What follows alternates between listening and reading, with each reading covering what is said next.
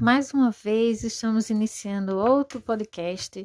Dessa vez estamos trabalhando o eixo 2 e trabalhando com o texto de Santos, é, de Fabiola Félix e o texto de Tiago Wenzemann.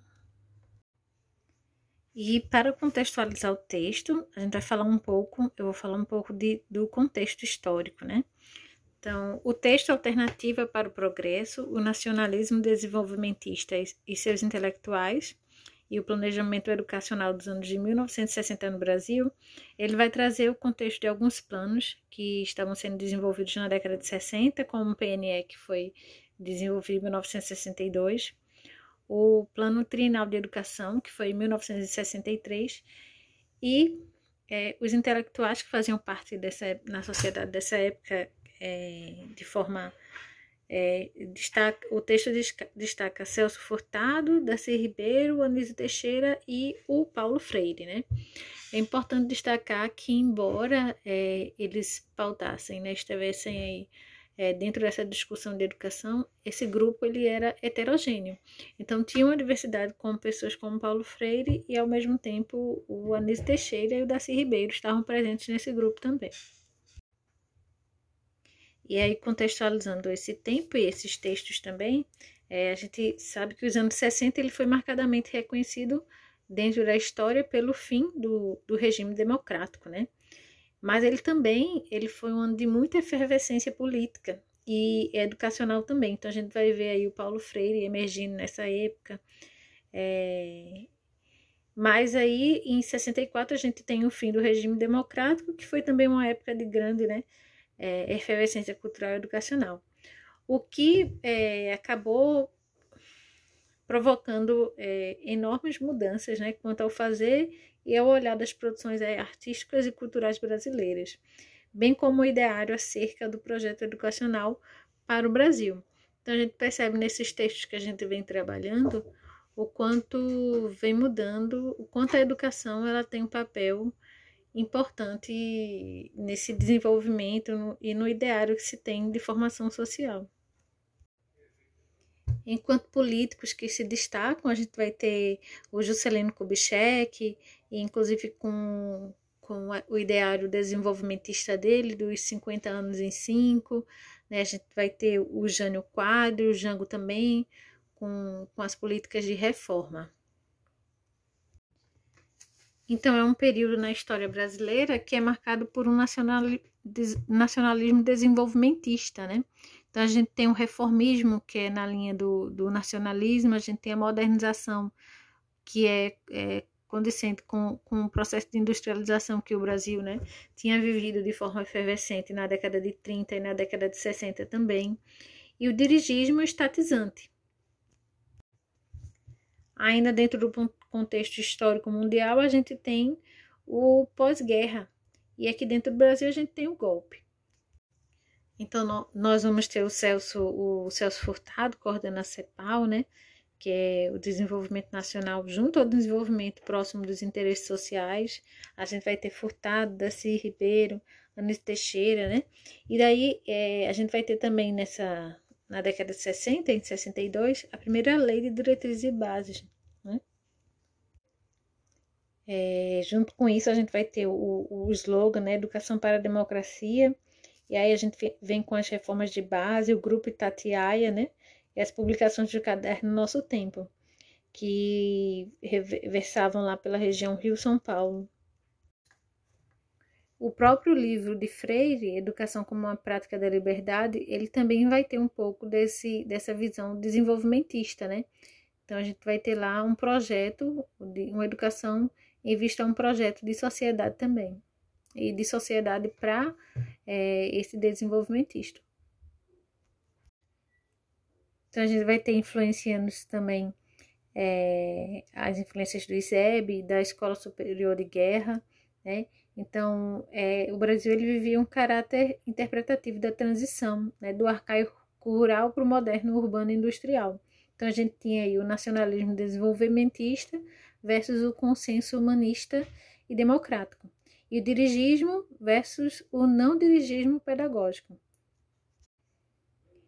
é importante dizer que mesmo esse grupo sendo heterogêneo, né, e, não, e que não desse para colocar todos dentro de um mesmo projeto nacionalista desenvolvimentista, a gente percebe que essas ideias elas eram muito fortes para a época. Mas, assim, não dá para negar que tiveram avanços, principalmente no sentido da própria LDB de 62, que já estaria dando alguns alicerces né, para a criação do próprio Fundef, que, que é muito importante hoje para a questão da, da consolidação da educação, né, das bases para a educação, inclusive do, do próprio professor.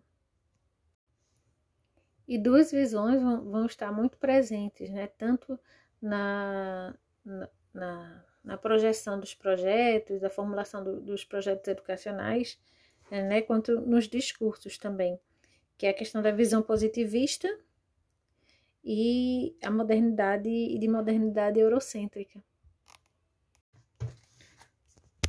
No texto Ordem e Progresso, o discurso político sobre a educação no Brasil, autoritário, que é trabalhado por Germano, a gente vê que ele faz uma análise do discurso, né? E ele coloca aqui analisar, portanto, o discurso político sobre a educação no Brasil pós é, é, 64 implica em reconhecer que a legenda é, segurança e desenvolvimento adotado pelo Estado é, de segurança nacional constitui uma, uma visão atualizada pelo contexto histórico de Guerra Fria e de uma ordem e de progresso, né? Até porque ele lembra também que é, o, os, o contexto de nazismo né, e fascismo que eclodia no contexto mundial também. Então, ele vai colocar que o, o, o ideário positivista de ordem e, de, e progresso, ele, ele era é, estruturado também. Não tinha-se uma ideia de que ordem como ameaça da, de morte, né? E o termo era, era naturalizado. Assim, o vínculo de autoridade é, constrói-se a partir da imagem de força e fraqueza. Né? Não se admitem resistências. Existe então o ideário de um, um, monopólio do poder do autoritarismo. Daí quem vai falar muito sobre isso é, é a autora Hannah Arendt. E é uma eclosão aí da distinção entre a contradição entre o projeto político e o projeto econômico. E a gente vai ver mais esse tema de forma aprofundada no texto Nova República, de, de Flores Fernandes. É, o texto de, de Germano, o artigo Germano, ele tem essa pretensão de explicar, né, mesmo que em linhas gerais, o discurso político autoritário sobre a educação, especialmente o que foi vinculado pelo regime militar. Com isso, né, o exército ele deixa de tomar posições avançadas e ele começa a se direcionar, tomar cada vez mais rumo ao reacionarismo e as posturas antidemocráticas, que vai culminar justamente com a ditadura que é implantada a partir de 64. Então, essa ditadura, ela teve um convencimento social também.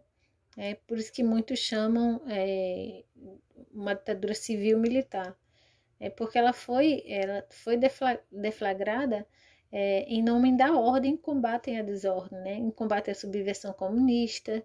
Então, se tinha um folclore sobre o que era o comunismo, sobre o que o comunismo fazia nas pessoas, né? e inclusive com um forte combate à corrupção. A gente vê hoje em dia que ainda é, muitas das candidaturas elas são pautadas em cima desse medo né? o, medo, o, o medo contra o outro. Nisso, as palavras-chave chave eram segurança, desenvolvimento, segurança nacional. Então, eram coisas que se sobressaíam é, contra um contexto de Guerra Fria, né? que envolvia esse conflito justamente entre o capitalismo e o socialismo. Então, o exército do poder ou a, ou a conquista requer, contudo, uma busca incessante pela sua legitimação né, um instrumento clássico de justificação de regimes políticos, notadamente daqueles de cunho autoritário e ditatorial, é a ideologia. Com isso, quer dizer que não basta a força, né? é, é preciso ter também um convencimento teórico. Portanto, né, é, o autor ele vai dizer que analisar o discurso político sobre a educação no Brasil de pós-64 implica em reconhecer que a legenda Segurança e Desenvolvimento adotada pelo Estado de Segurança Nacional, constitui uma versão atualizada pelo contexto histórico da Guerra Fria, do lema Ordem e Progresso. Por isso, né, que Paulo Valéry dizia que os dois grandes perigos que ameaçavam o homem eram a desordem e a ordem. De forma mais específica, ele vai dizer que se se vive na desordem, não se pode dar forma ao mundo que se percebe. Desse modo, torna-se necessária uma ordem, mas não apenas porque a ordem se petrifica e se transforma em doutrina. E aí é uma contradição, né? Em que coloca a ordem como pura e a, e a dissolução geral, e a ordem como pura e congelação geral. Então a gente vai percebendo que esse discurso que pairava, né, que, que, que consolidava, que legitimava o regime militar, ele vai aos poucos enfraquecendo, ele vai perdendo força. Né? E a gente vai percebendo que a partir da década de 70 começa a se instituir um plano de retomada, né, entre aspas, da democracia. Então, no texto de Saviani, né, o legado do regime militar para a educação, ele vai falar que, é, que a persistência do legado educacional da ditadura militar, ela resulta, né, tendo em vista os problemas de ambiguidades de transição democrática também em nosso país. Então, ele vai falar que a transição que se operou no Brasil teve início com a distensão lenta e gradual e segura, que começou já na década de 70 no governo Geisel, e ele prossegue com a abertura democrática a partir de 1979, já no governo de Figueiredo, e desembocando na nova República, em 1985 o que guiou né, a posição do presidente da República e ex-presidente do Partido de Sustentação do Regime Militar, a transição democrática. Então, se fez, pois, segundo a estratégia de conciliação é, é, de forma lenta e gradual, visando é, garantir a ordem socioeconômica. Ainda nesse texto saviano, ele vai trazer as reformas que foram que aconteceram, né? Incluindo as reformas que aconteceram no campo das pós-graduações também, as suas formulações, as suas divisões departamentais, o seu tempo, né, em semestres.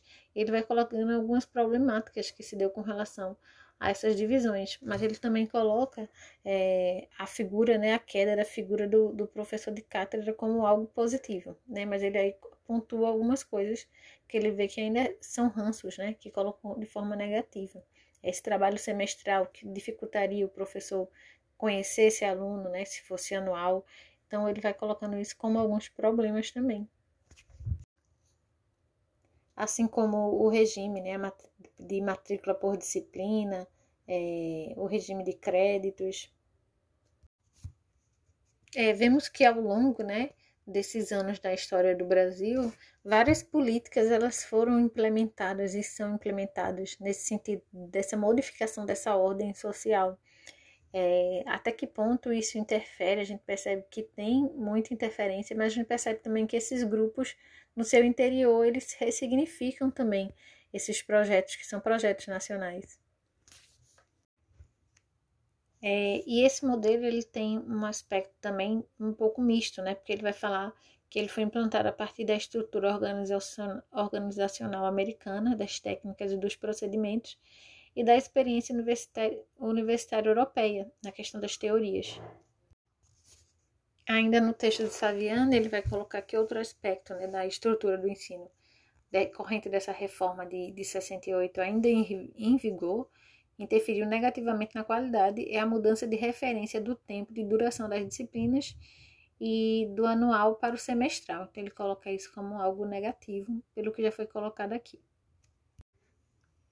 Então, ele vai colocar né, que a experiência de pós-graduação brasileira resultou dessa dupla influência né, do modelo organizacional americano, que foi articulado no funcionamento efetivo do processo formativo, com o modelo europeu, né, pautado pela exigência do trabalho teórico autonomamente conduzido, né, pois promoveu a fusão entre uma estrutura organizacional bastante articulada, derivada da influência americana, e o empenho em garantir um grau satisfatório de densidade teórica decorrente da influência europeia.